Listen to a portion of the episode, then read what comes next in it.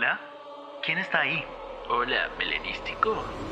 Eh, Pero, ¿cómo sabes mi nombre? Está en tu Instagram. Oh, es cierto. ¿Cuál es tu película de terror favorita? Realmente disfruto más de fumar porro y mirar cualca en YouTube. ¿Cuál es tu película de terror favorita? Ya me has preguntado eso, eres idiota. Piénsalo mejor. Mm, bueno, si me obligas, mi película preferida de terror es El Orfanato. Eso no es una película de terror. Date la vuelta. Pero, ¿cómo? Acaban de publicar un nuevo episodio de No Solo para Cinéfilos. Sin mí.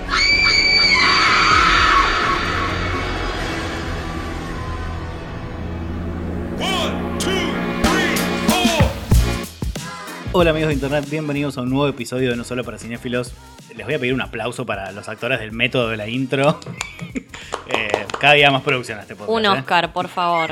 Un Emmy, un Golden Globe. Como habrán visto en la intro, en este episodio vamos a hablar de terror y este es uno de nuestros episodios de evangelización, así le llamamos, donde a uno de nosotros no le gusta un género o no lo convence demasiado y los otros dos intentan convencerlo de que vean ciertas cosas, series o pelis de ese género. En este caso, el evangelizado voy a ser yo, porque a mí mucho el terror no me gusta. Bueno, yo por lo contrario tuyo, soy fanático del terror, así que estoy muy entusiasmado por, por hablar de este género, porque bueno, como ya muchos saben, soy fan. Y, y nada, me parece que las consignas que trajiste son muy interesantes, muy, muy, muy diferentes una de las otras, así que estoy ansioso por arrancar. Claro, para preparar este episodio lo que hacemos generalmente es como que nos, nos mandamos como o ciertas consignas o preguntas y, y los otros intentan responder con recomendaciones, como para que haya una especie de guía y que también a mí me convenzan, o no sé, en el caso de Nair con animación, eh, y, y también los convenzan a ustedes que están del otro lado escuchando. Sí, a mí por ahí me pasa que el terror me empezó a gustar hace unos años, hace pocos años, porque creo que yo venía como vos, Facu, con, con la misma idea del terror y yo me, me evangelicé sola, así que ahora, Au- Autodidacta. claro, soy una autodidacta y ahora nos toca evangelizarte a vos. No, a mí lo que me pasaba es que cuando yo era chico miraba muchas películas de terror, como que el género que más miraba era ese, hasta que descubrí más de grande que me gustaba mucho el drama y, y me fui más para ese lado. Entonces van a ver que a lo largo del episodio seguramente hablemos de películas que sí me gustaron, que tienen un componente como muy dramático, o sea, películas de terror, pero donde el drama es como el, el- el subgénero siempre. Igual a mí me pasa parecido y traje pelis que yo creo que te van a. como van a atacar ese punto del drama, porque yo también soy fan del, de- del drama. ¿Cuántas veces dije drama en esa frase? Bueno, a mí me pasa, claro, a mí me pasa que me costó un poco. ¿Por qué? Porque la realidad, si bien yo soy muy fan del género del terror, hay que decir una realidad y es que el género del terror, su principal objetivo es asustar. Entonces hay muchas películas de terror que la verdad que tienen historias muy básicas. Entonces, Claro. bueno, un poquito costó, pero creo que, que encontré una buena selección. Bueno, ahí me das el pie perfecto para contar por qué no me gusta mucho el terror. Y lo que me pasa es que a mí no me dan miedo las películas de terror. O sea, no me da miedo que me hables de un fantasma ni. Me puedo asustar con un jumpscare, pero como es una reacción básica humana, me parece. Pero no es que yo después de la noche me voy a dormir y, y estoy en la cama temblando pensando que va a aparecer algo. Eh, no me dan miedo los aliens, no me dan miedo tipo el- el- los slasher. ¿Alguna vez algo te dio miedo que hayas visto en una película? Una, una escena, un personaje, algo? Sí, sí. eh, esta película se llama El tercer tipo de, Oh, de Fourth Kind, la de sí. Mila Ah, la de Mala Jovovich. Oh, estuve como una semana sin dormir. Esa película me dio mucho miedo. Sí, es- da mucho miedo. Igual para mí esto que decís abre como la puerta para decir, bueno, el terror es un montón más de cosas que, Sí. Que que el solo miedo. y que miedo y que y que ciencia ficción. ¿Entendés? Claro. Porque ponele la mayoría de las pelis que traje yo, no sé si hay un elemento así de Sobrenatural. Claro, sobrenatural, que me parece que eso te va te va a copar porque no sé, la hice como medio pensando. Más real, digamos. Sí, más real. Que a mí me da miedo la realidad. No, no, claro. Sí, me da más miedo que me roben en la calle, la verdad. Claro, me, me da más miedo los vivos que los muertos. Sí, me da más miedo Plaza 11. Claro, sí. Eso es una película de terror, miserere. Claro. Miserere de, de horror movie. No sé cómo no se les ocurrió antes, la verdad. Eh, bueno, eso me da lugar a el, el primer, el- la primera consigna que traje. Que es, a ver, lo que me pasa a mí con las pelis de terror es que de 10, 7 siento que tienen historias muy básicas, muy de mierda, que todo lo que pasa me chupa un huevo. Eh, dos, digo, bueno, están ok. Y una me parece buena, buena. O sea, buena de verdad a nivel cinematográfico. Eh, y eso básicamente me pasa porque, bueno, como que siento que las historias son, son, muy básicas. Eh, si pienso en una película que tenga una muy buena historia, pienso en El laberinto del fauno. Que bueno, mucha gente puede pensar que no es de terror. Para mí sí, es una peli de terror. Y ese terror está basado en la narrativa, o sea, está en función de la narrativa. ¿Qué pelis o series se les ocurre que me pueden recomendar que, que tengan una historia muy fuerte? A ver, yo siento que la que traje, vos viste, como yo decía antes, a mí me parece que, de nuevo, no hay tantos casos de películas de terror que tengan una historia muy profunda y la mayoría de esas, de esas películas terminan siendo muy famosas y por ende probablemente la viste. Antes de que arranquemos con la dinámica, mm, mm, para aclarar, lo que me pasa a mí es que el terror no me gusta mucho, pero yo miro mucho terror porque siempre le doy una segunda, tercera, cuarta oportunidad. A veces mm, hay películas que me gustan un montón. Si se fijan, en los últimos dos años eh, he puesto dos, tres películas de terror en mis tops, eh, pero son como casos muy excepcionales. Eh, así que nada, anda con, la, con Bueno. la, la respuesta a ver si la vi o no. Yo voy con mi recomendación. No es una película así escondida o infravalorada, me parece. Tampoco es un clásico absoluto. Me parece que está ahí en el medio. Y es El exorcismo de Emily Rose del 2005. ¿La viste? La vi una sola vez cuando salió, que tenía 15 años en esa época. Ok, bueno, hablábamos de escenas de terror en función de la trama. Para mí este es un, un claro ejemplo. Porque esta película está enfocada en un caso judicial. Y a partir de eso se dan las escenas de terror. ¿De qué trata la película? Se trata sobre un caso real en el cual un abogado trataba un caso de un homicidio por negligencia que obviamente estaba un lado que argumentaba que la chica estaba enferma de la cabeza y que había asesinado a tal persona, no vamos a decir quién para que vean la película, y había otro costado que tenía que ver con el lado eh, fantástico, se quiere decir, o religioso, que tenía que ver con el sacerdote diciendo, che, pero esto era una posesión, la chica no estaba en sus cabales. Entonces, a medida que va transcurriendo todo ese juicio, el protagonista no es la niña, no es la madre como el exorcista, sino que es el, el abogado que está, digamos, eh, investigando el caso. De hecho, Eh, el caso no es contra la iglesia. No es la iglesia contra alguien. eh, puede ser. O sea, claro, me parece que es algo así. Pues yo to- todo lo ¿Caso que. era me- real? No. Sí, me parece Sí, que, sí, que sí, era, un, era que real, era un ¿no? caso real. Sí, Sí, sí. sí, está basado en un caso real. Eh, yo todo lo que me acuerdo de la película son las partes de juicio. De hecho, me acuerdo que la abogada es una mina. Sí, y es, es una medio, abogada, sí. medio india o, o afroamericana. O sea, me acuerdo que no es una persona blanca la Sí. abogada. Eh, no me acuerdo de ninguna de las partes de terror. Ninguna. Bueno, las, las partes de terror están buenas, pero para mí lo que más destaca es justamente eso, la parte dramática, digamos. Obviamente desarrolla en la familia, en los personajes y todo, pero yo creo que primero que nada es un drama judicial y después viene la- el tema del terror. Obviamente uno ve el título, Exorcismo de Emily Rose. Ah, una película 100% de, de terror, de exorcismo, de, demonios, pero a mí me parece que lo interesante de la película es lo que decíamos, ¿no? Que todo el terror está en función de la trama. De hecho, de ahí no sale lo de tenerle miedo a las 333 de esa película. Ah, sí. Ah, sí. Porque siempre eh, al, digamos, a la abogada le empiezan a pasar cosas paranormales, que eso hay, que- hay que chequear, ¿no? Si realmente es real o no. Yo siento que lo que es real es el juicio y después ellos ficcionalizaron todo, obviamente las escenas de terror también. Eso no se sabe si pasó en serio o Sí, no. claro. Pero, pero claro, a la chica esta le empezaron a pasar muchas cosas a las 3 y 33 de la mañana, digamos, que es como la hora del demonio, por así decirlo. Es que justo me acuerdo de eso porque la vi con, con mis compañeros del colegio en esa época y lo que pasó los días posteriores es que, claro, psicológicamente todo el mundo se despertaba a las 3 de la mañana, que es re Claro. normal. Si te dormís Sí. a las- a las 12, despertarte a las 3 es lo más normal del mundo. Más cuando te levantás a las 7 para ir al colegio. Eh, y, y claro, todo el tiempo estaban como, ay, me desperté ya la noche, tipo miedo. Y obvio, a mí no me da un carajo de miedo. Pero si es lo que estoy diciendo, si recuerdo la película es por sus escenas de, judiciales que me interesaron mucho más que las otras. Claro. Eh, Yo sí, la- tampoco me acuerdo mucho, la debería volver a ver. O sea, sé que la vi Sí. y la pasaban mucho, no sé si en Cinecanal o en TNT. Es, tipo. es una película repasada. Re cable. Repasaban y, y la vi un par de veces, pero la vi hace tanto que ya no me acuerdo de nada. Claro. Bueno, para mí es, es un re clásico para revisitar. Como que Sí. yo la revisité hace un par de años y la verdad que me sorprendió la buena película que era. Porque yo también la vi de chico y me- y al revés me había quedado en las partes de miedo, porque yo era muy fan de las partes de miedo. Y dije, che, esta peli es re interesante, tiene como todo un trasfondo, todo un desarrollo en el juicio que está re bueno. Y, y nada, me parece que se han querido hacer películas así. De hecho, la tercera parte del Conjuro, no sé si la vieron.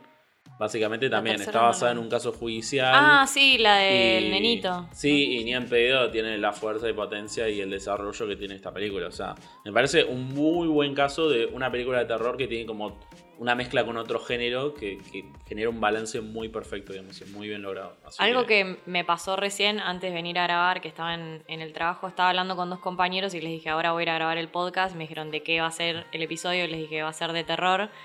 Y empezamos a hablar de películas de terror. Yo no quería hablar mucho para no, para no quemarme, pero mm, Lucas le preguntó a Agus, le dice, ¿cuál es la última película de terror que te dio mucho, mucho miedo? Y dijo, El exorcismo de Emily Rose. Sí, sí, Es que tiene escenas fuertes. ¿Pero habrá sido en esa época o porque En la esa hace época. Yo le pregunté Ah, o sea, lo hace mismo. mucho que algo no le da miedo, Sí, ¿verdad? hace Tipo, mucho porque que esa no le- sí. hace- Claro. ¿Cuánto? Sí, sí. No, pero es que no, 2005, no, más de- 2005, sí. no ve películas de terror porque le dan mucho miedo. Ah, ok, ok. O sea, todo lo contrario a mí. Exacto. Es que el exorcismo de Emily Rose es como el exorcista de la nueva generación, digamos. como- Claro. sí. Eh, quizás no es tan icónica, pero, pero sí, eh, de las películas de exorcismos es como de las más conocidas. Y bueno, nada, la verdad es un peliculón. O sea, si no la ven hace mucho tiempo, para mí re vale la pena revisitarla porque. ¿Dónde la encuentran? En HBO Max. Hice un poco de trampa. ¿Qué trajo? No, 40 porque, cosas. ¿sabes Ah. qué me pasó? Que las consignas, empecé a pensar películas en función de las consignas y algunas creo que cumplen dos consignas. ¿Entendés? Como que responden a dos, a dos de tus, Ah, de, de- tus objetivos, de tus consignas. ¿Y querés que diga la segunda consigna? No, no, no, Ah, no. Yo lo que te quiero decir es que esta puede funcionar para otra. Ah, se pueden hacer, se puede hacer Sí. eh, Bueno, yo para esta tenía una película que la terminé pasando para Plot Twist porque toda la de Plot Twist vos ya la viste. Entonces, bueno, nada, fui intercambiando. Pero sí, esta y la tercera, como tranquilamente pueden compartir, digamos, películas. Sí. Bueno, y, Y, esta mm, que vas a responder ahora eh, podría funcionar para otra, pero me la estás respondiendo para película con historia fuerte. Eh, de nuevo, las películas que elegí son más dramáticas o, o tienen como algún elemento de terror psicológico que yo siento que te van a gustar. Yo siento que la viste esta película. Es argentina, se llama El Prófugo. No la vi. Muy bien. No la vi. Ah, me, siento- me- me- me emociona cuando no Pará, vienen ¿es algo la que les de recomendé. Erika Rivas? Sí, es la de Erika Esa Rivas. sí la viste. ¿No la viste vos? No. Yo estaba seguro que la habías visto. Ah, no. ¿La, la que ella canta? Sí. Ah, sí que la vi. No, Ah. Sí, sí. Sí, a vos te había encantado Sí, me re gustó esa peli. película. Ah, bueno, bueno, Sí. entonces Es la, hablemos es la que entre tiene todos. cosas en el oído. Sí, Claro. sí, sí. Es que no, no me acordaba que se llamaba así. Sí. Claro, Bueno, yo tampoco me acuerdo. O sea, es como que me sonó, ¿viste? Cuando dijiste Argentina, el prófugo. claro, No, sí, me re gustó esa película. Bueno, la vi en el cine. La podemos hablar entre todos entonces. Sí, es, es una película que es del 2020. Eh, está dirigida por Natalia Meta, que es la segunda película que hizo. Yo la primera no la vi, que se llama Muerte en Buenos Aires. ¿La conocen? Creo que vos la viste, ¿no? No, no, no. Bueno, está protagonizada por Erika Rivas y Daniel Hendler. También aparece Cecilia Roth en un momento. Y es la historia de una chica que canta en un coro y también dobla películas medio pedorras clase B. Eh, y nada, empieza, ella tiene como una situación muy traumática con su novio, eh, Daniel Hendler, en México, que nada, no quiero spoilear para que la vean la película. Y a partir de esa situación súper traumática que tiene, empieza como a escuchar cosas. Eh, y nada, y hay como... Tampoco quiero contar demasiado para que la vean, porque las películas de terror tipo son mega spoileables, ¿me entendés? No Sí. es como un drama familiar que yo te cuento el final y no importa, porque Tal lo cual. que importa es el proceso. En la película de terror importa mucho el final. Sí. Y Entonces- ¿Sabes qué? Me, me gustó mucho esa peli que es, es muy sutil como te van metiendo las cosas. Porque, por ejemplo, me acuerdo que eh, ella empieza a escuchar estas voces, Sí. pero se le meten en el micrófono en la grabación, porque ella Sí. canta en un coro y aparte dobla películas. Y claro, tienen este, este sonido constantemente que le caga la vida para su trabajo. Sí. Entonces ella se empieza a obsesionar con eso desde, desde lo laboral y aparte porque, bueno, está retocada, pobre. No, y además viste que tiene como unos sueños re locos y se acuerda de todo lo que le pasó con, con el novio. Bueno, ella está como un toque trastornada, pero al mismo tiempo es lo que vos decís, es como un drama, es súper sutil, no es una película así de jumpscare, viste, o nada. slasher. Claro, tipo. es más un thriller psicológico. Es más un thriller psicológico. Sí, sí. Sí. Y, Sí. y está re bien producida. Es La como- música está re bien, la Eh, fotografía también. Sí, interpretaciones. Aparte es- es esto, es como todo súper sutil, como muy dramático y creo que responde muy bien a, a la consigna que traje porque lo importante es la historia. Sí, sí. Lo otro, o sea, son como elementos que, que hacen que, que la historia crezca y que tenga como más sentido. Digo, como que. De, de hecho, podría no estar el elemento fantástico, pero está y, es- y está bien aplicado. Y nada, un- a mí me gustó un montón. Cuando la vi me sorprendió además. Como que no me esperaba eso de una película argentina, ¿viste? Eh, Sí. na- la pueden encontrar en Star Plus. eh, así que, Sí, yo, bueno, yo ya la vimos todos. apoyo igual la emoción. mi-. Ah, mírenla, está buena. Mírenla. De hecho, yo la- es una peli que volvería a ver. Sí. ¿Eh? Y con auriculares. Y con auriculares, el 100%. El es sonido es excelente. increíble. Es de lo mejor de la película para mí. Sí, tal cual.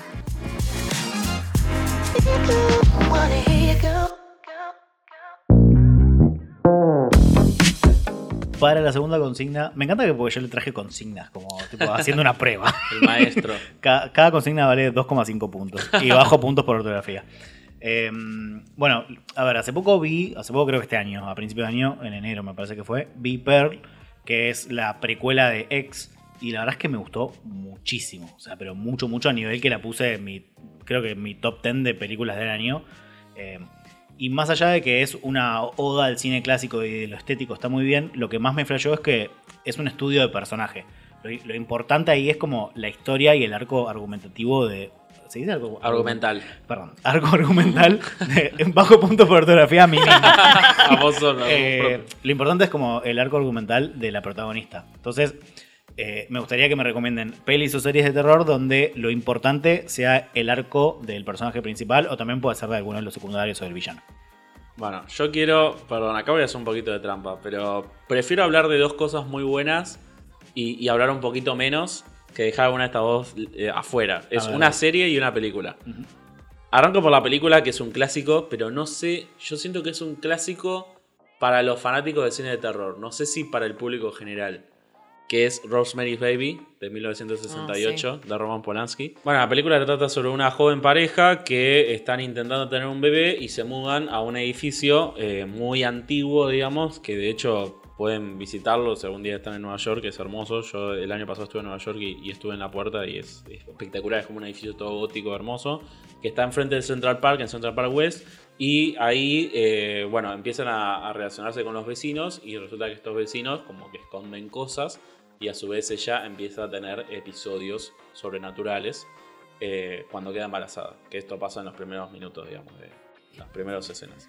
Y a ver, es como. Es re eh, estudio de personaje, porque está re metido en ella, en lo que le está pasando con el embarazo, en esta paranoia de, de los vecinos, de qué quieren, de ella o no.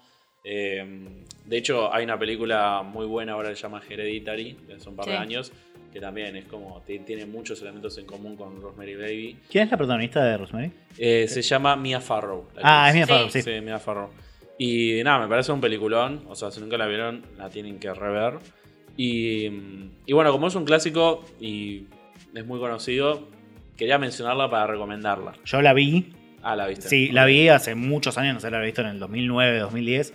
Me gustó, lo que me pasó es que lo que me pasa con todos los clásicos, que uno ya vio tipo miles de memes, mi- miles de escenas de los Simpsons y cosas Sí. así. Entonces, el efecto que pudo haber tenido en esa época no es el mismo que tuvo en mi 30 años después que salió, Claro. pero sí me gustó. Sí. Eh, me pareció que era muy, eh, como terror muy puro. Claro. ¿Viste? Pero igual está buenísimo el arco de ella, eh, está genial. Y cómo vas descubriendo las cosas. Eh, es uno de esos clásicos que te da lástima haberlos visto tan de Tan grande tarde, tanto tiempo sí. después. eh, porque hubiese estado buenísimo vivir lo que se vivió en, en la época del estreno. Es como un terror elevado, pero de los 60. para mí. Porque no, no tiene ese terror fácil de ponerte algo feo en la pantalla. Es como todo muy psicológico, como lo que decíamos del prófugo. O sea, es como un terror Sí, muy maduro, insinúa, insinúa. muy sutil, claro, muy desde la insinuación, desde no ser muy gráfico. Entonces, para mí está buena por ese lado, digamos. Es como que es muy interesante ver y analizar cómo es que generan terror sin de una manera no explícita. Sí, de, de hecho, es, es como muy madura la peli. Sí. Eh, eh, estuve en el edificio, eh, Ah, igual mira. que vos. Ahora me acordé el nombre, se llama Dakota Building. Sí. Eh, ah, mal, la cota Building. Que de hecho en ese edificio es donde mataron a Lennon, porque Lennon vivía ahí y Sí. está muy cerca del, del típico círculo en el piso del Central Park que dice Imagine. De, Sí. de- Ah, de Lennon está tipo ahí a media cuadra. Eh, O sea, cuando es- haces el tour de Nueva York vas a pasar por las dos locaciones, seguro. Sí, claro, no, aparte literalmente tipo, te parás en el, en el círculo de Imagine y ves el edificio, porque es hermoso encima. Está ahí nomás. Eh, pero sí, la vi y me sumo a la recomendación. Si no la vieron, véanla porque está buenísimo. De hecho, cuando yo tenía un trabajo, o sea, no sé, como tres trabajos atrás, había una mina que era más mala que la mierda, era una directora de cuenta, pero esta esa gente de publicidad forra mala, mala, mala. Y en un momento quedó embarazada y todos en secreto le decíamos el bebé de Rosemary.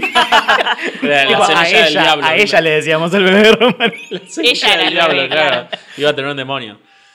Bueno, la, y la serie que traje, esta estoy seguro que ninguno de ustedes dos la vio porque no la vio nadie, creo que yo solo y alguien más. Se llama Them, es una miniserie que salió en 2021 y es de Prime Video, es una miniserie de terror. Y está, digamos, pertenece a este subgénero nuevo del terror que surgió después de Get Out, que es el Black Horror, que tiene que ver esto de mezclar todo lo que es el terror racial con el terror fantástico. Es una familia Sí. negra, sí. No la vi, pero, Pero sé, sabes cuál sí, es. sé La- cuál es. Albert la vio. La que tengo que tiene un bebé, algo así. Sí, Sí, la bueno. vio Albert, tipo, a, a veces Albert, Albert es mi novio, editor de este podcast. eh, y a veces nada, vivimos en dos ambientes. Él mira algo en el Claro. living y yo paso, estoy, no sé, limpiando, haciendo algo. Y nada, como que medio que la escucho. Así que un cachito de la historia sé, pero nada, con toda Claro. que va. Bueno, voy a contar. Básicamente se trata sobre una familia afroamericana, que es el padre, la madre y dos nenas chiquitas, una más adolescente y otra más chiquita, digamos, que se mudan por el trabajo del padre, que lo contrataron de una empresa importante, se mudan a un barrio de blancos, básicamente. Y esto pasa en los años 60, 70, una cosa así. O creo que incluso antes. Me parece que por la estética me da más que son los 50, Son los 60. 50, Como son los 50, mediados por ahí. Son los 50 que claro, era una época de transición, ¿viste? Todavía no, no era una cosa de libertinaje, como que en algunos estados todavía era un tema. ¿En qué ciudad era eso? Ah, perdón. A ver, no, no, para que lo chequeo, a ver si lo tengo. No, como para entender si era una ciudad del sur, ¿me entendés? Es que para mí iban es- a cagar a tiros o en. Nueva York. No sé. No, eso es como en un lugar, como un suburbio. Ok, Claro. queda claro que está lleno de blanco, está bien. No tengo el lugar exacto de donde sucede la, la historia, pero sí es un barrio súper residencial con todas las casitas una igual que la otra, todo el césped cortadito, perfecto. ¿Viste el típico barrio clase alta? Sí, el suburbio yankee. Exacto. Y bueno, ellos se mudan ahí y entonces a mí lo que me gusta mucho de la serie es que obviamente al ser una serie hay mucho espacio para desarrollar a sus personajes, a lo que les pasa. Por un lado, el padre viene de la guerra, entonces tiene como todo este tema del estrés pos- posguerra, básicamente todo el trauma que dejó eso. Después, como vos bien decís, hay todo un tema con un bebé, que no voy a contar qué pasa, pero ellos vienen de toda una, toda una historia de mierda que les pasó en el lugar de donde vienen, que tiene que ver con el racismo, obviamente, con un bebé que tuvieron. Que eso, obviamente, a, quien más afectó es a la madre. Y después tenés a la, adolescente que se intenta eh, incorporar a un grupo de chicas blancas que, que son porristas, ella quiere ser porrista. Es como que se enfoca mucho en la psicología de cada personaje y eso me pareció súper interesante, digamos. Eh, obviamente la serie tiene muy buenas escenas de terror, no es solamente estudio de personajes, o sea, abarca muchas cosas, abarca el racismo, abarca, obviamente, hay como todo un tema de, de- de una presencia maligna en la casa. Te iba a preguntar eso, si es solo el, el terror desde lo, desde lo racial y el peligro que les representa o hay algo sobrenatural. No, eh, la serie maneja un equilibrio para mí muy perfecto entre eh, todo el terror de afuera y todo el terror de adentro. Todo lo que pasa dentro de la casa y lo que pasa afuera.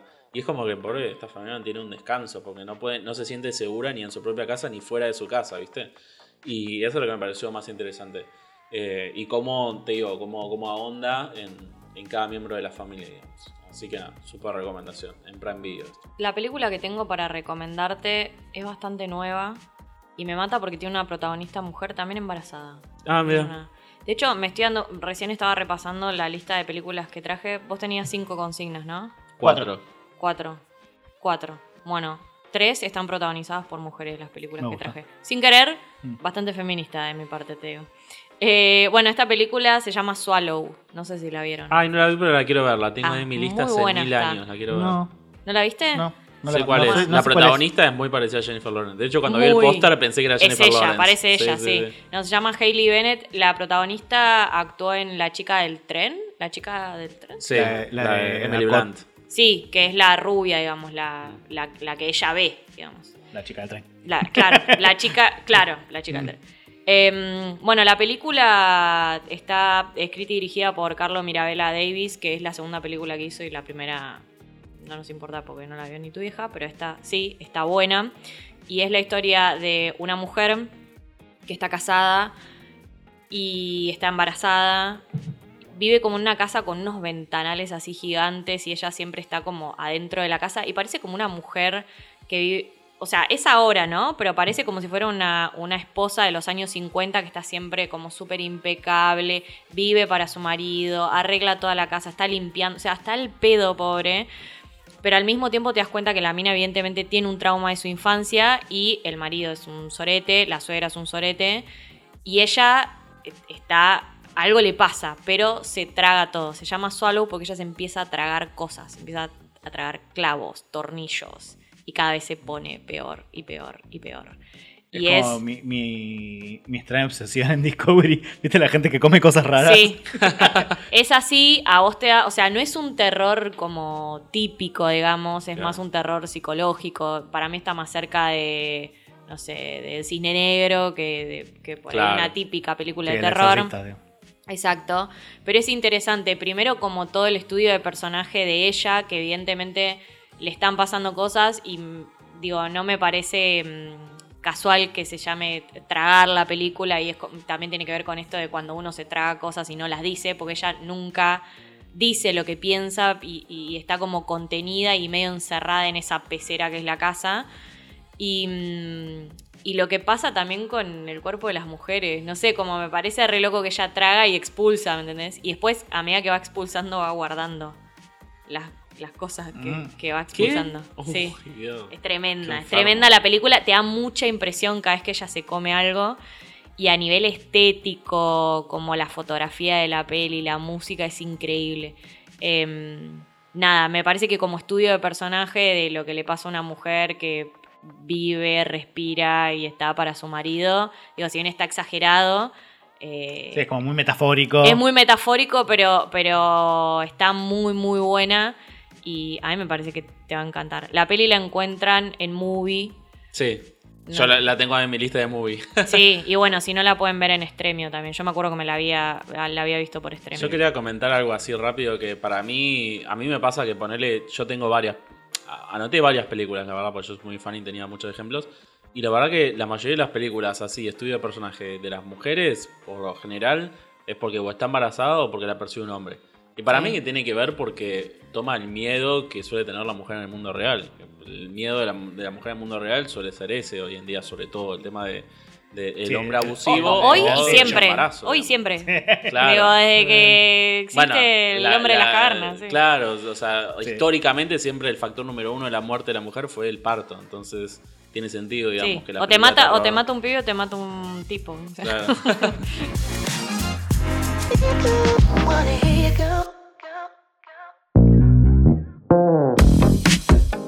Para la tercera consigna, me gustaría que me recomienden pelis o series de terror con un plot twist copado. A mí, siempre, sea en terror o cualquier cosa, si hay un plot twist, para mí siempre suma puntitos. O sea, un plot twist copado, obviamente, ¿no? Eh, pero el factor sorpresa, a mí siempre me, me convence.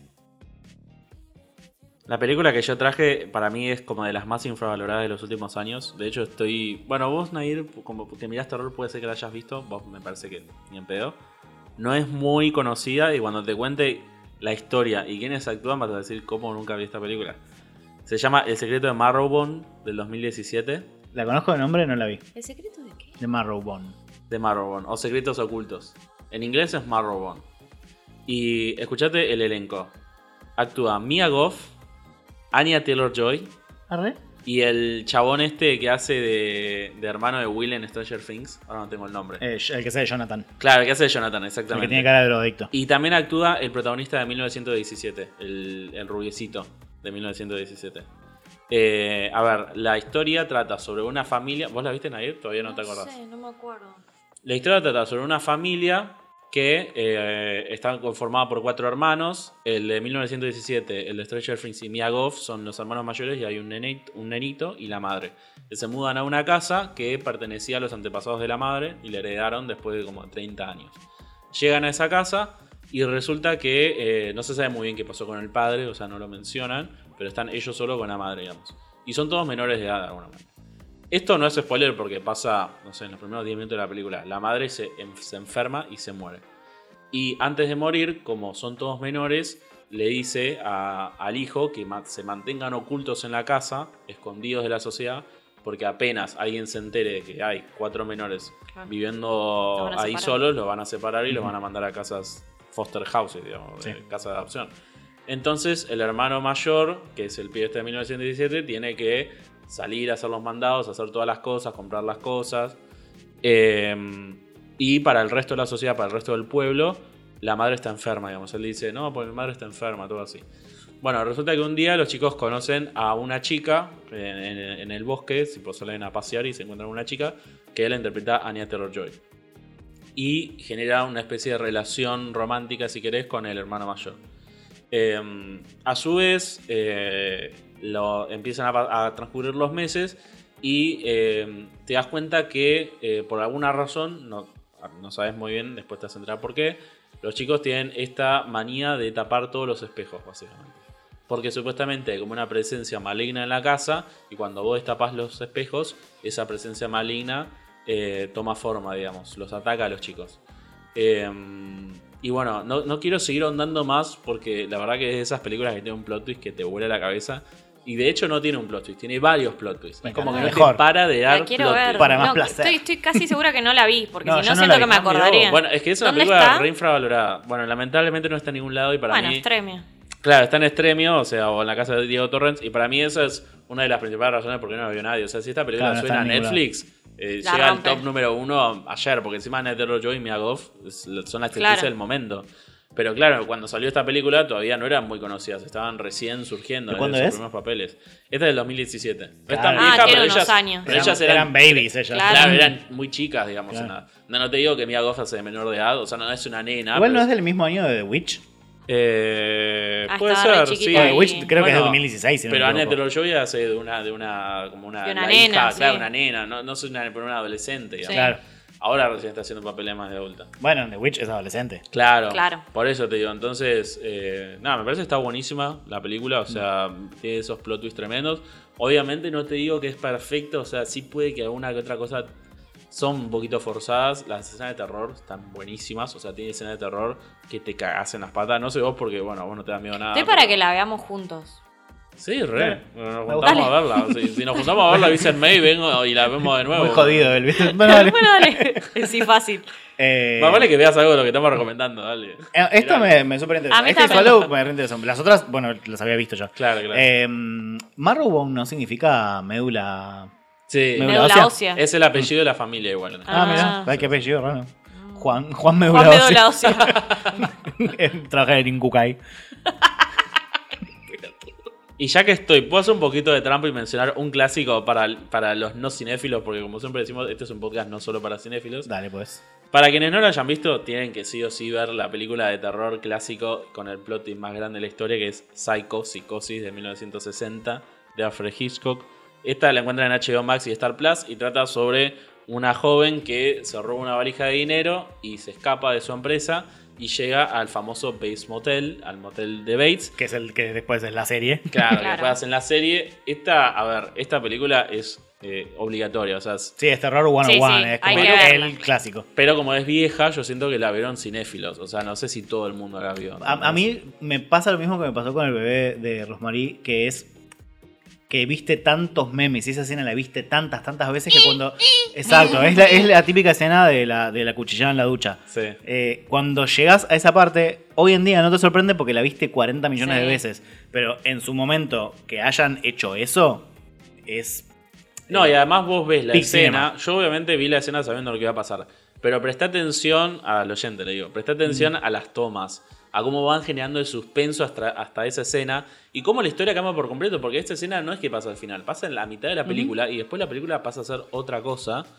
Y, y- y el giro final es como que te vuelve loco. O sea, yo cuando vi la película no lo podía creer cuando vi ese giro. Como que me re sorprendió posta. O sea, fue como un giro que me choqueó posta. es que tiene dos giros. Claro, Claro, y, Tiene dos giros. y no tiene nada que ver con la escena de la ducha. Como la escena de la ducha es una escena de terror ahí, pero la película es re disfrutable y te re choquea más allá de que sepas que a una chica la matan en la ducha. O sea, como que es, es re mirable, digamos. La peli que te voy a recomendar, estoy como un 90% segura que la viste. Tal A vez. A ver. A ver, o sea, vos seguro. The Cabin in the Woods. No la vi. ¿En serio no la viste? No, no la vi. Yo pensé que te iba a decir los otros. Ay, los Porque- otros seguro que la viste. Sí. Los otros No son la- mis películas preferidas. Sí. No la traje porque estaba seguro que la viste, pero esa también. Es otro. un peliculón, alto Plot plot, twist. twist. Sí, Sí, chicos, plot si no twist. vieron los otros, tipo, Véanla. van ya y la miran. Del 2001 con Nicole Kidman, véanla ya. Sí, o sea, Sí. posta es de mis pelis preferidas, tipo así de la vida. Es o sea, es un peliculón. Vos sí viste Cabin in the Woods. Sí, sí, obvio. Varias Bueno, veces la vi. varias, sí. Yo estoy para, para rewatcharla este fin de semana. De hecho, la escribí y dije, ay, la tengo que volver a ver. Sí, bueno, es la película es del 2012, la encuentran también en la casa de Diego Torrens o en Stremium. Está dirigida por Drew Goddard, que además ha hecho otras películas como Guerra Mundial Z, de Martian, tipo nada que ver. Rarísimo todo. Sí, mal. Rarísimo. Es. Bueno, está protagonizada por Chris Hemsworth, que es Thor, Sí. que justo había terminado de hacer Thor, creo que la primera, y se Claro. fue a hacer esta. Hoy en día Y- no te hace una película de este estilo ni en pedo. Salen millones solo que él participe. Claro, o sea, no, no, de hecho, por eso deberían verla. Y acá hace de- del rubio cliché. Del rubio cliché. Bueno, la historia es de cinco amigos. Es, vos la empezás a ver y decís, esta peli la vi 74 millones de veces. Y es un poco la idea. Es un poco la idea. Son cinco amigos que deciden alquilar una cabaña en el bosque. Eh, y son muy, muy arquetipos, ¿viste? Entonces él es como el rubio que está bueno, qué sé yo. La novia rubia que es medio tonta. Hay un virgen o Es medio una parodia nerd. de Evil Dead. Sí. Evil Dead es eso, es un grupo de amigos con todas esas características que van a una cabaña. Exacto. Y mm, nada, y lo que empieza a pasar en la cabaña es que supuestamente como una especie de presencia afuera, zombies, qué sé yo, que los empieza a matar. A ver, no te voy a contar el plot No, twist, claro que no. obviamente, ni a la gente que está escuchando. Digo, parece una película cualquiera, si- súper arquetípica de terror. Lo único que les voy a decir es que no es tan así. ¿sí? Claro. Hay un plot twist zarpado, ¿sí? Eh, ay, no sé qué más decirte porque no, No, te y puedo yo contar más siento nada. que es un plot twist que puede no funcionar en todo el mundo, como que hay gente que va a decir, ah, esto es una ridiculez. Y hay Sí, gente que va a decir, es- "Ah, esto es una genialidad. Es, Ah, es quiero saber una, cuál es- soy. es una ridiculez, pero pega la vuelta para mí. Yo como que la vi y dije, ¿arre? ¿Arre? y después dije, ah, no, pero me, me re divierte, tipo, me re entusiasma. Claro, es como que la, la película sabe que lo que está haciendo es medio ridículo y se aprovecha, Se aprovecha de de eso. y eso. lo explota. Eso está Te bueno, reís, ¿viste? de hecho, también. Claro. Tiene partes de comedia. Es, la es medio una comedia de terror Sí. para mí. Sí. Porque realmente no te da tanto miedo. O sea, de- y, y después que No, se revela el plot twist, menos que menos. Menos miedo te Ya da. no es miedo, ya es una parodia de una Sí. comedia de terror, ¿entendés? Ah, Sí, pero sí. me puede gustar, porque bueno. si tiene Sí. Yo creo que te va a comedia gustar me gusta. Sí, te va a gustar. Para sí, mí te va a porque re- divertir. re- digamos, redefine el género y, y- y parodia el propio género. Eso es- está bueno, ¿viste? Cuando agarra algo y, y le da vuelta y lo piensa y lo reformula. Es que creo que justamente por eso me va a gustar, porque, a ver, estas historias que las vimos 200 millones de veces, tipo Cheapers Creepers y. ¿Cómo se llama la otra? Eh, Texas Chainsaw Massacre. Sí. Todas esas es como, dale, ¿cuántas historias más vas a hacer igual? Claro. Eh, y si se agarra y le da una vueltita para hacer algo interesante, Sí, te va a seguramente me Se gusta. ríe un poco del género, incluso también como del slasher, que es la consigna que le sigue, pero, pero no es, o sea, no es 100% slasher porque se caga de risa de eso, Claro. ¿entendés? No, no- o sea, es un poquito medio Zombieland, ¿viste? Que lo hablamos en otro episodio. Sí. Pero no tan así, porque Zombieland es así toda la película. Esto es mitad, la primera mitad es terror y la segunda mitad es otra cosa. O sea, Sí. cuando la veas vas a decir, Me gusta, me gusta. mucho.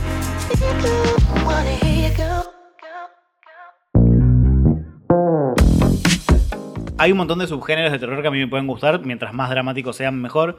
Pero el slasher es un. Es un subgénero al que no le puedo entrar y que le he dado millones de oportunidades. Creo que la única slasher que me gustó fue X, que ya la mencioné hace un rato porque es la primera película a la que después le sigue Per, que es su precuela. Eh, y me gustó más que nada por cómo está hecha, porque está es como una especie de homenaje a las películas de medio como una road movie de los Ujú. 70. eh, pero el slasher es algo a lo que me cuesta mucho y no, no encuentro algo que sea bueno. ¿Qué, qué se les ocurre que me puede gustar? Esta consigna para mí fue la más difícil.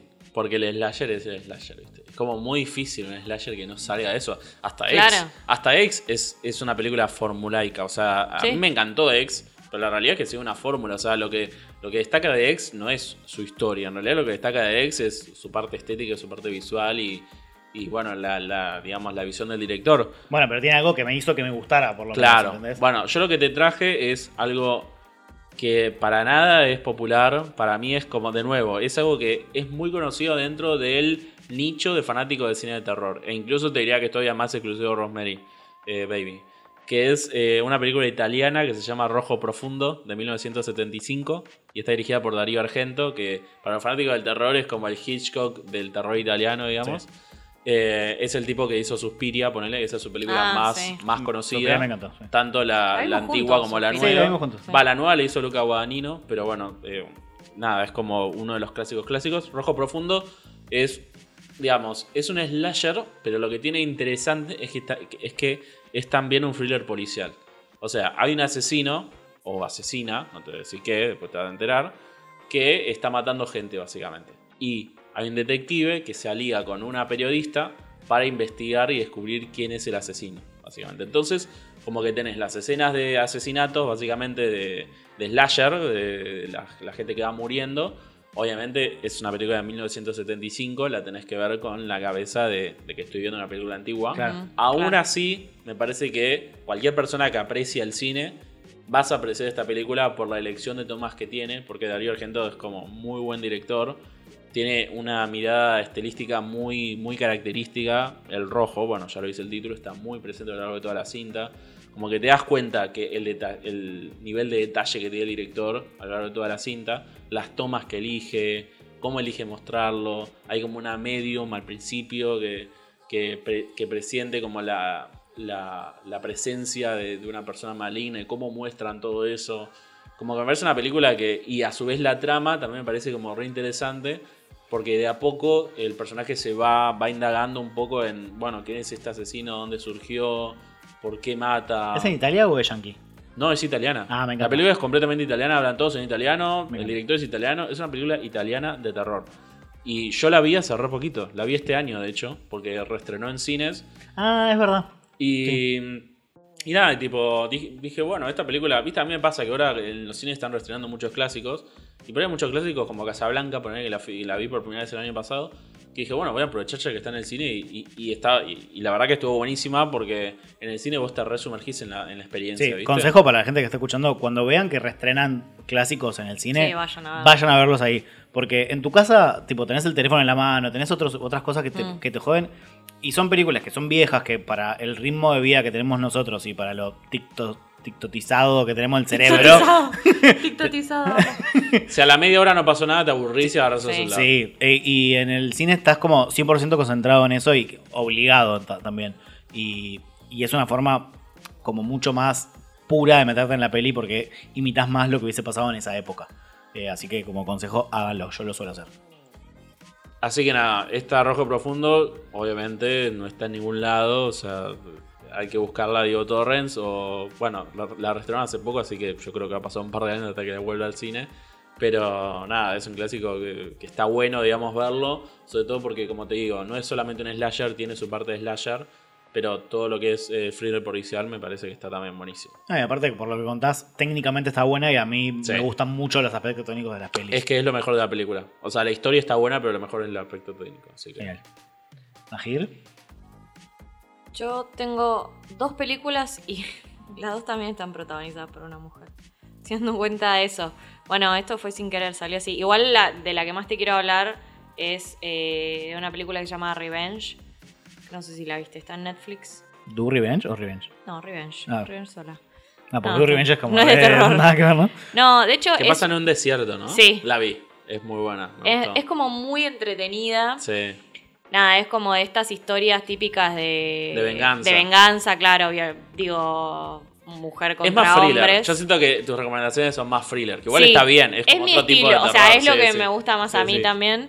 Y mm, sí, es bien de acción, entonces es entretenida de ver. Lo que pasa, o sea, la historia es como, digo, contada suena súper básica porque es una mujer que se va con su pareja y dos amigos que hacen como cacería o algo así. Sí. Se van al desierto, eh, bueno, la atacan a ella y la dan por muerta y la dejan tirada en el medio del desierto. Plot twist, no está muerta, esto pasa en los primeros 10 minutos de película, así que tampoco es spoiler. Y ella los empieza a cazar a ellos. Ah, es medio un Kill Bill.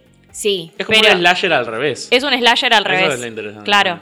Y tampoco es que mata tanto, porque imagínate Claro. que son ellos tres No hay nada tanto más. por matar, No hay digamos. tanto por matar. Pero es como muy interesante todas las escenas de acción y, y todo lo que ella va haciendo y ella que como esa transformación que tiene el personaje, porque es como súper inocente y, y darse vuelta y obvio que vos querés que ella los mate, ¿entendés? No es como las películas de terror que decís, ay, ¿a quién matará? ¿Qué pasará? Sí, que se ya, sa- ya sabes qué va a pasar, ya sabes a quién va a matar, ya estás del lado de, de ella, que es la heroína. Y, mm, Y también la villana. y también es la villana. No, los villanos, no, ella, vos estás re- 100% de acuerdo con las muertes. Los villanos son ellos por todo lo que le hicieron. Ella lo que está haciendo es cobrar venganza, que está Que es el nombre de la justificada. película, sí. Claro, que es el nombre de la película y está 100% justificada. Eh, entonces, nada, esa por un lado y después, eh, bueno, esa está en Netflix y la otra se llama The Hunt, que es la cacería. Que no Sí, sé, vos vi. también la Sí, viste, sí, sí, sí. Es me medio imaginaba. la purga, medio. Es medio la purga, es como unos un grupo de, de gente multimillonaria. Los juegos del hambre también. Claro, los juegos del hambre, es como ese estilo, sí. Ay, me parece Battle que la vi. Royale. Es tipo Battle Royale, sí. No Claro, es yankee, ¿no? Sí, es yankee. Sí, es ¿Es yankee, es yankee. Ah, Actúa la, la chica esta, la rubia de Glow. Sí, Brie Larson, no. No. Hay quién más. Y eh, Hilary Swank. Hilary Swank también actúa. La de Million Dollar Sí, sí, sí, Baby. sé quién es. No, es que estoy pensando si la vi. Es, es como unos millonarios que casan gente Sí. porque tienen ganas, porque Sí, les pinta. Porque Claro. les pinta y la gente que casan supuestamente es como gente que. Como que sería políticamente incorrecta, ¿entendés? Como gente que tiene armas, o ge- como para que ellos no se sientan culpables de que, que están majan- matando gente, pero igual está re Me mal. parece que la vi. Igual si querés contar la premisa, como para que quede bien Sí, sí. claro de qué va. La O sea, película comienza con eh, un grupo de gente que se despierta en un lugar X, como- creo que está en el bosque, Sí. eh, y empiezan a hacer como. Ellos se dan cuenta que son perseguidos y, y cazados, digamos, por otro grupo de gente. Después, a medida que va transcurriendo la película, te vas dando cuenta que son. que, que es como un Battle Royale que los ubicaron ahí para cazarlos, básicamente. Y esa gente que los está cazando son millonarios que están ca- cansados de cazar animales y prefieren cazar personas. Eh, y bueno, eh, hay una presa que no se va a dejar agarrar tan fácil. Entonces, nada, eh, es interesante como, de nuevo, eh, se, se- se cambian los papeles y los roles. Y, mm, y hay mucha, mucha sangre. Al igual que Revenge, son películas llenas de sangre. Y yo Sí. cuando pienso en Slasher, pienso en eso Claro. en, en cuchillo, en arma blanca. Entonces Claro. pienso en eso. Yo por eso para mí califican como slasher, no es la típica slasher de los 2000, porque yo por ejemplo me había anotado La Casa de Cera, que es de mis slasher, así que tengo en, en- en el fondo de mi corazón, que es una película de mierda, pero a mí me encanta. Es buenísimo. Bueno, Es me bueno. encanta. A mí me encanta, me Esa película de mierda que las amamos. Está Paris Hilton, boludo, Ah. tipo, me re divierte. Bueno, en esta de de Hunt Cera. está Emma Roberts al principio. También. Y sí. bueno, no dura mucho. No dura mucho, no. Spoiler alert. Eh, digo, esas son como las típicas slasher, pero estas dos, que justo son del, del mismo año, las dos son del 2020, como casualmente tienen protagonistas mujeres, me parece que le dan como una vueltita, digamos, a- al slasher típico y donde el, el que mata es el héroe. Claro, son más Sí. de venganza, digamos. Sí, es más de venganza. sí. Pero, pero sí está bien, es como una, una slash al revés. Si lo queremos llamar de una manera. Es que sabes que yo no sé si la vi. O no sé, capaz vi el trailer, me quedé con la imagen. Pero también pasa. ¿Vos leíste de Cadáver Exquisito? Sí, claro. Bueno, ¿te acordás que en, en Cadáver Exquisito pasa lo mismo? Que hay unos millonarios que cazan, Sí. cazan a la gente. Sí. Entonces no Hay sé unos si. cotos de casa que cazan a los humanos, eso, sí. Claro, entonces como que no, no sé si la vi o es lo que yo me imaginaba de Cadáver Exquisito. Como que no, no estoy para nada seguro de haberla visto, pero le- me resuena. Yo probaría verla. La película en teoría no está en ningún lado, la van a tener que ver en extremio. Pero es una película como. No le dieron mucha bola, pero siento que la gente que vio como. Como que la reentretuvo. Son dos, las dos películas que te dije son entretenidas. De nuevo, no son como películas así súper dramáticas o que te tenés que sentar a ver. o No, y esa de Hunt me acuerdo que salió en pandemia. O sea, yo la Sí, vi en salió en pandemia. sí, Entonces yo siento 2020. que mucha gente la vio por ahí porque estaba al pedo en la casa y fue como, Total. vamos a ver esta, ¿viste? Sí, sí.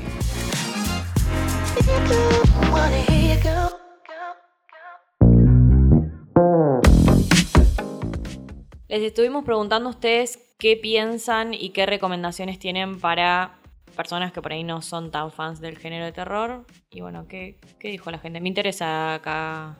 Porque hay mucha gente que no es fan del terror. Sí, yo soy uno.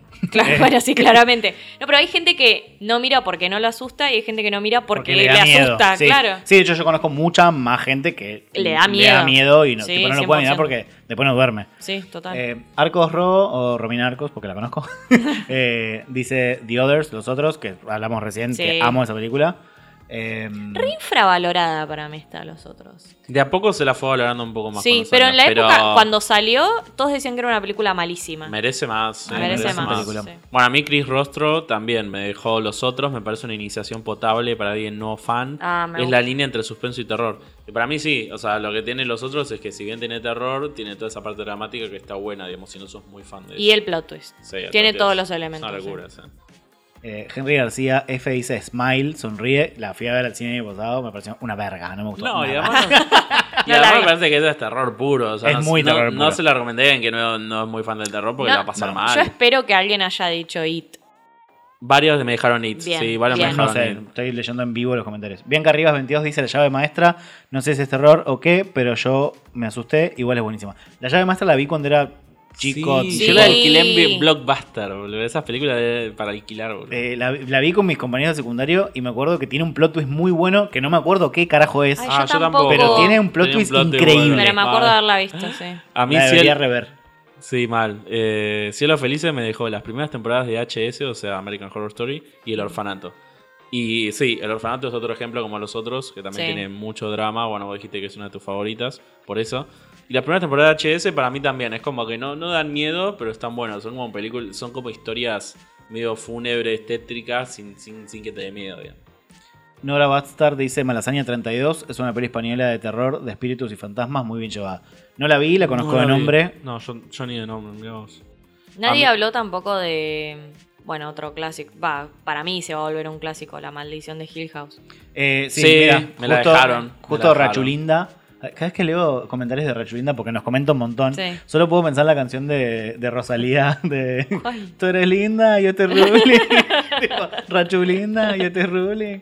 Eh, Rachulinda dijo literal La maldición de Hill House y La maldición de Bly Manor. Sí. Vi las dos, me encantaron las dos temporadas. Mass y también. Midnight Mass me gustó más todavía. A mí también. Eh, de hecho, el- en el 2021 la puse en mi top de, series preferidas. yo me también. gusta mucho. Ay, me me gusta mucho Mike. Flanagan, que es el director Sí. y guionista de las, Es de, de muy las tres. buena. Excepto la última que está bastante peor. Ni la vi directamente. A mí, me, bien a que mí me hiciste. gustó, a mí me gustó. No, Ay, no no. tanto como las otras, eh, pero me ¿Sabes gustó. qué me pasó? Que La La maldición de Blind Manor, un día, no sé qué carajo estaba buscando, después de mucho tiempo de verla, no me acuerdo qué estaba buscando, y en Wikipedia me enteré que es una dramatización de mm, otra vuelta de tuerca de Henry... Claro. Henry Ibsen. Henry, Ibsen, Henry- no. Sí, eh, ahora, Miller. no tengo, ahora no tengo el Bueno, apellido. ¿viste pero- el típico cuento? De, el, típico, el, típico, el típico historia clásica Sí. de terror del Los libro? otros está basado en ese mismo cuento. Exacto, pero los otros está inspirada Sí. en ese, en ese cuento. En cambio, esta es tipo una especie de dramatización de ese cuento. Y Claro. yo lo leí, y, lo- y cuando lo leí fue como, qué pelotudo, ¿cómo no me di cuenta? Es exactamente la misma historia. Bueno, The Innocence es otro clásico, también de los años, creo que, creo que es una burrada, pero creo de los 50, 60, y también es una adaptación de eso, y hace poco se hizo The Turning, una con, eh, bueno, ahora no tengo el nombre de la actriz, pero esa no la vean, es malísima. Pero sí, se hicieron un montón de versiones de ese libro. Es como de Pero los es- que es creo que es del libro de terror el más adaptado. Es que para su época fue una locura. lo Se hicieron como Chabón. 5 o 6 versiones, un Qué montón. raro que no haya más de Edgar Allan Poe, que también es como. Bueno, el próximo proyecto de Mike Flanagan es Ah, eh. La Casa de Asher. La caída Ah, de la es Casa de. Asher. Uh, que es un libro de. Edgar Allan Poe, así que tiene que estar bueno. Bueno, para que sepan también, todos los productos de Mike Flanagan están en Netflix. Sí. Igual ahora se pasó a Prime Video y empezó a hacer cosas para Prime Video. La de La Ah. Casa de Asher es lo último que Va a para allá. Netflix. Ah, ok. Y sale este año. Mira, siguiendo con eso, Ariel de Ramírez recomendó Hill House, marcos.bonw, eh, Hill House, sirfara.f también. De Hill House lo que tengo para decir es que fue como un punto de inflexión en las series de terror. Sí. Yo no sé si antes había tantas series de terror como hay ahora, porque siempre fue como un género que estuvo más abocado al cine. Y yo siento que con esto un poco cambió y también hizo que a todos nos guste y al mismo tiempo hay mucho drama. A mí, yo he llorado con La Maldición de Hill House. ¿Me entendés? Como Sí. me, Sí, me reconmueve. reenganché, me parece increíble. Sí, es tremendo. O sea, todo el tema de la muerte y, y el dolor de la muerte de un familiar, cómo lo trata, es tremendo. Tipo, el trauma, el trauma que te deja, el duelo Sí. y todo eso es tremendo. Y a su vez te cagas en las patas. Te cagas mal. El tipo, eh, el capítulo 5 y 6 todavía me lo, me lo Oh. acuerdo. Hay uno que pasa todo en una casa funeraria que es tremendo. Ay, Tremendo capítulo ese Es episodio. increíble lo bien filmado que está, es una locura. Y el sexto está enfocado en la mujer del cuello roto, que Sí, que es se como una mezcla entre todo. terror y tristeza Ay, que sí, te sí, parte no, al no, medio. Y a mí también, Facu Ray DJ iba a decir, me dejó Maldición de Hill House. Y sí, o sea, es de las mejores series para mí de Netflix en general, Sí, de las mejores series general. que hicieron. Y hablando de lo que vos has dicho, estudio de personaje, familias Mm. como la de Dem de Prime Video. No traje de Hill House porque, de nuevo, yo sabía que vos la habías visto y te había encantado, pero es tremendo, o sea, el estudio de personaje que hace de cada integrante de la familia. Bueno, que cada episodio está dedicado a un personaje. Claro, así que altísima serie.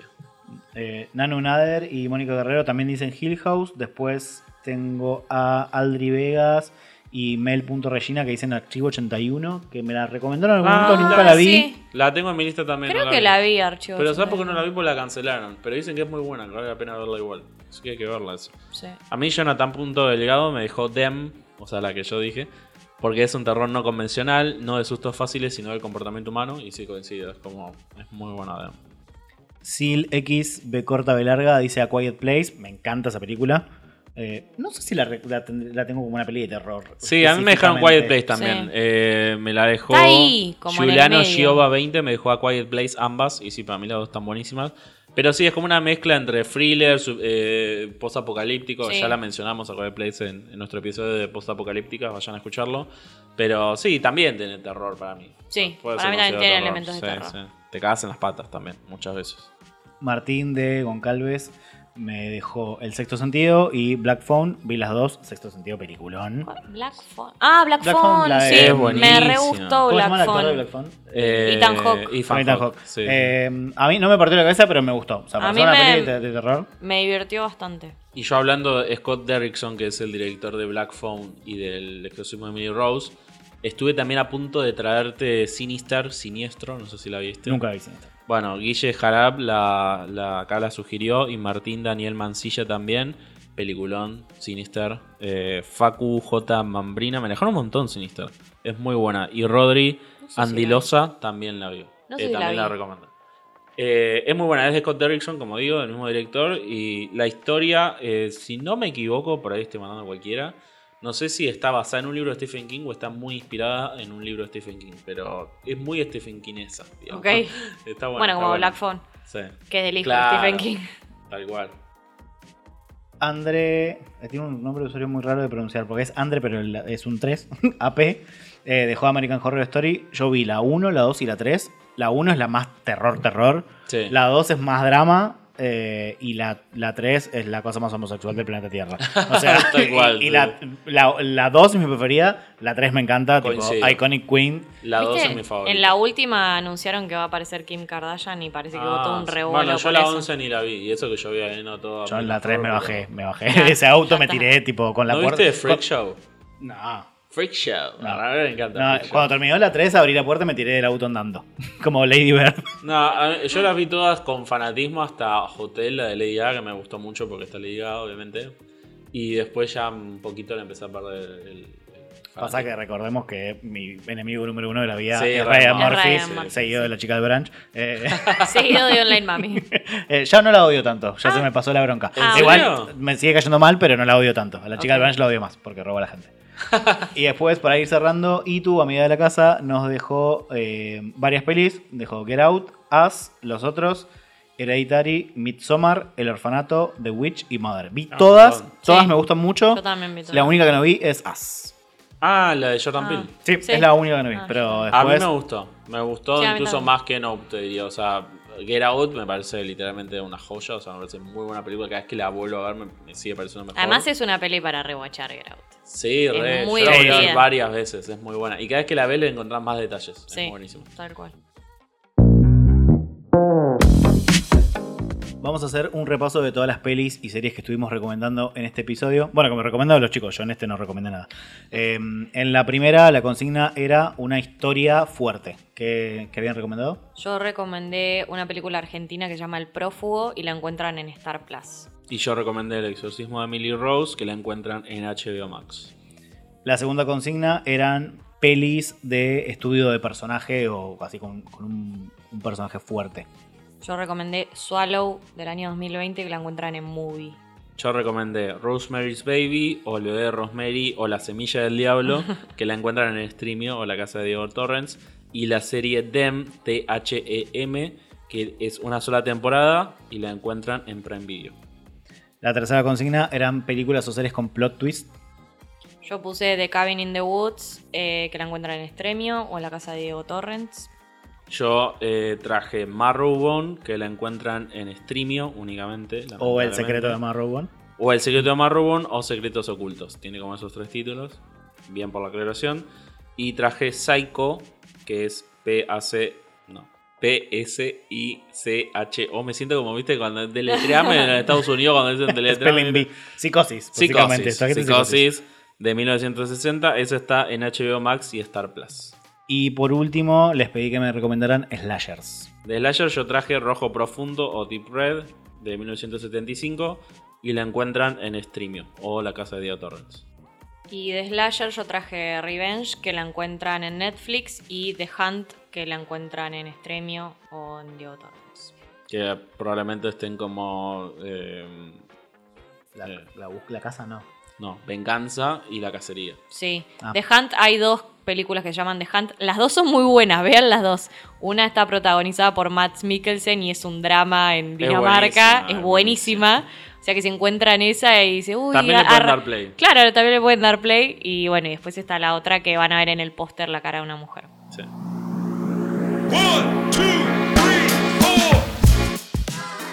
Para ir cerrando este episodio, bueno, antes que nada, gracias por las recomendaciones, me llevó un montón de cosas. Eh, también me, en el camino me fui dando cuenta que hay un montón de cosas de terror que sí me gustan, que sí vi. Hay muchas cosas de las que no hablamos, pero que, que me gustan un montón. No sé, por ejemplo, el año pasado vi The Innocents, que me pareció un peliculón. Muy que es, bueno. ¿Es sueca o noruega? No me acuerdo. Sí, una cosa Es de así. por allá arriba, de los elfos de la tierra. Eh, después, Speak No Evil, también la vi el año pasado, me pareció Sí. un peliculón. Eh, las dos estuvieron en mi, en mi top de pelis de- del año pasado.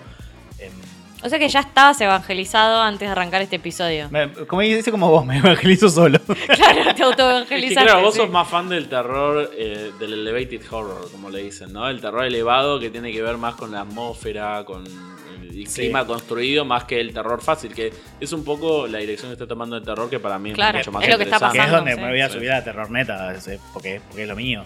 Em, sí, soy como mucho más reacio a mirar pelis de terror.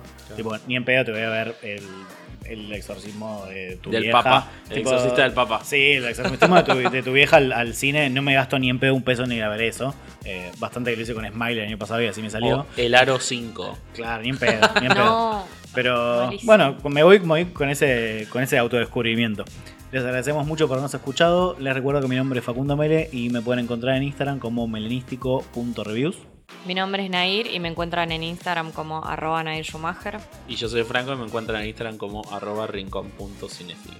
Les recordamos que pueden activar la campanita para no perderse los próximos episodios y lo que más, más nos ayuda es, primero que compartan este pod con otras personas, este pod no, este podcast, podcast. con otras personas y también que nos ayuden calificando con 5 estrellitas. Ponen 5 estrellitas o Eh, Pennywise te caga hachazos. O Ghostface te persigue en tus sueños a los Freddy Krueger. Bueno, a mí ninguna de esas dos cosas me da miedo, pero quizás a otra, otra gente sí. Eh, les agradecemos mucho por habernos escuchado y nos escuchamos, nos vemos y nos olemos en el próximo episodio. Adiós. ¿Cuál es, tu, ¿Cuál es tu película de terror favorita? Wanna hear you go.